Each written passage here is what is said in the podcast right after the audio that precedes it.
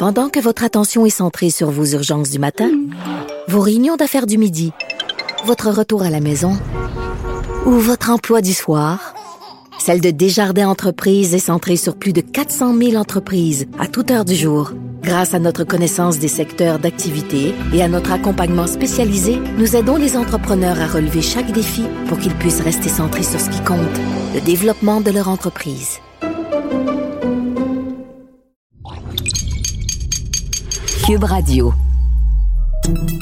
Salut, c'est Charles Dran avec l'équipe dans 5 minutes. On s'intéresse aux sciences, à l'histoire et à l'actualité.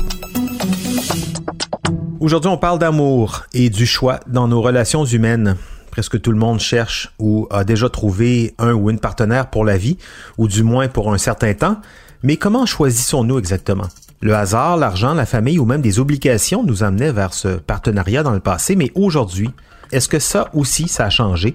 Les possibilités de rencontrer sont beaucoup plus vastes, même quand on est confiné. Voici Jeté. Nous rencontrons des milliers de personnes au cours de notre vie. Mais qu'est-ce qui fait qu'on se choisit? La science psychologique tente depuis longtemps de répondre à cette question. Et là, on recule très, très, très, très loin.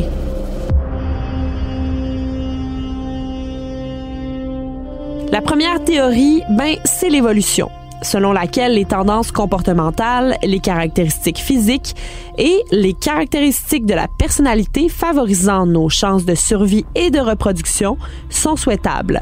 En d'autres mots, on cherche fondamentalement un compagnon de vie qui va nous aider à survivre et avec lequel on va pouvoir procréer. Ce ne sont pas les mêmes critères qu'à occupation double. Les différences biologiques et anatomiques entre les deux personnes du couple vont aussi être des facteurs d'affinité. Par exemple, l'approche évolutive prédit que les différences biologiques et anatomiques entre les hommes et les femmes entraîneront des préférences différentes pour la sélection des partenaires. La biologie humaine dicte que les femmes ont besoin d'aide et de protection pendant la grossesse et que leur fertilité est limitée dans le temps. Il est donc tout à fait logique que les hommes qui peuvent fournir une protection soient jugés attrayants pour les femmes et que les femmes jeunes et donc fertiles soient attirantes pour les hommes. Cette déclaration est autant un constat scientifique qu'un stéréotype.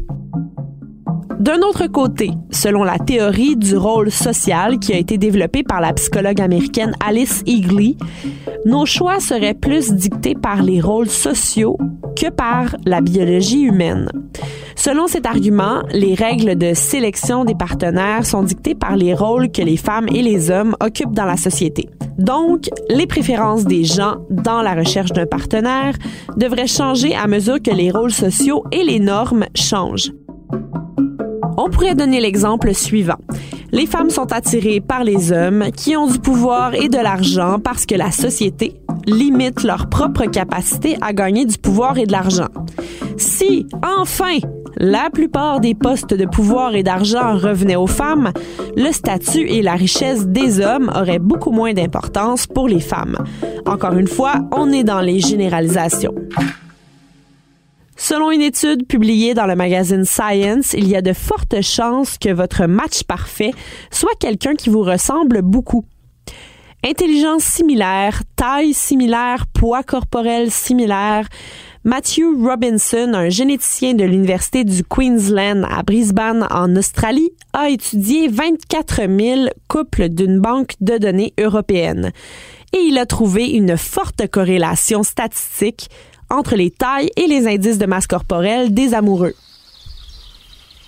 On n'est pas les seuls en tant qu'humains à avoir ce genre de comportement. Les merles bleus ont tendance à s'accoupler avec des merles bleus au pelage aussi vif que le leur. Les plus pâles s'acoquinent avec les plus pâles.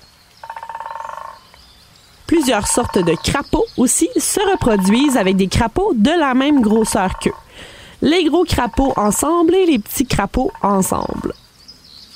Et plus près de nous, des données récentes démontrent que c'est le niveau d'éducation qui est le facteur le plus important pour la formation d'un couple.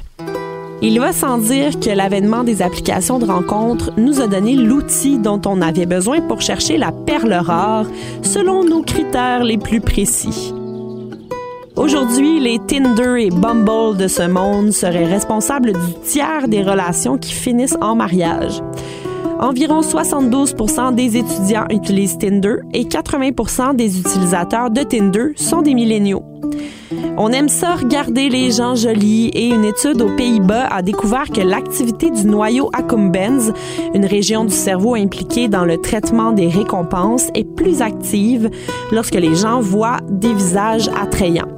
Les gens croient également que les personnes attirantes sont plus intelligentes, sociables, compétentes, amicales et dignes de confiance. Même les mères sont influencées par l'apparence. Une étude de la psychologue du développement Judith Langlois a révélé que les mères sont plus affectueuses envers les bébés attrayants. Bref, il est possible pour les jeunes en quête du grand amour de participer à des téléréalités pour devenir célèbres à la suite d'un French osé dans le spa, mais il est tout aussi possible pour eux de choisir minutieusement leur partenaire selon de nombreux critères, ce qui pourrait faire changer la tendance dans les prochaines années. Certains scientifiques croient même qu'il y aurait de plus en plus de gens seuls dû au fait qu'il est trop facile de laisser quelqu'un pour une autre personne qui répond à davantage de critères.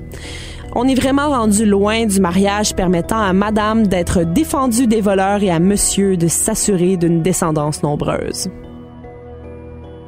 Oui, et c'est peut-être pas toujours plus mal, hein, parce que avant il y avait le mariage de raison ou les mariages forcés, ça existe encore, hein, mais, mais c'est moins répandu tout de même. Le monde évolue, les schémas relationnels aussi, même si ça se fait pas toujours de manière reposante. Cela dit, quand on se compare aux merles ou aux crapauds, on se console. Je préfère encore notre complexité à nous. Merci, Élie Jeté. C'était en cinq minutes.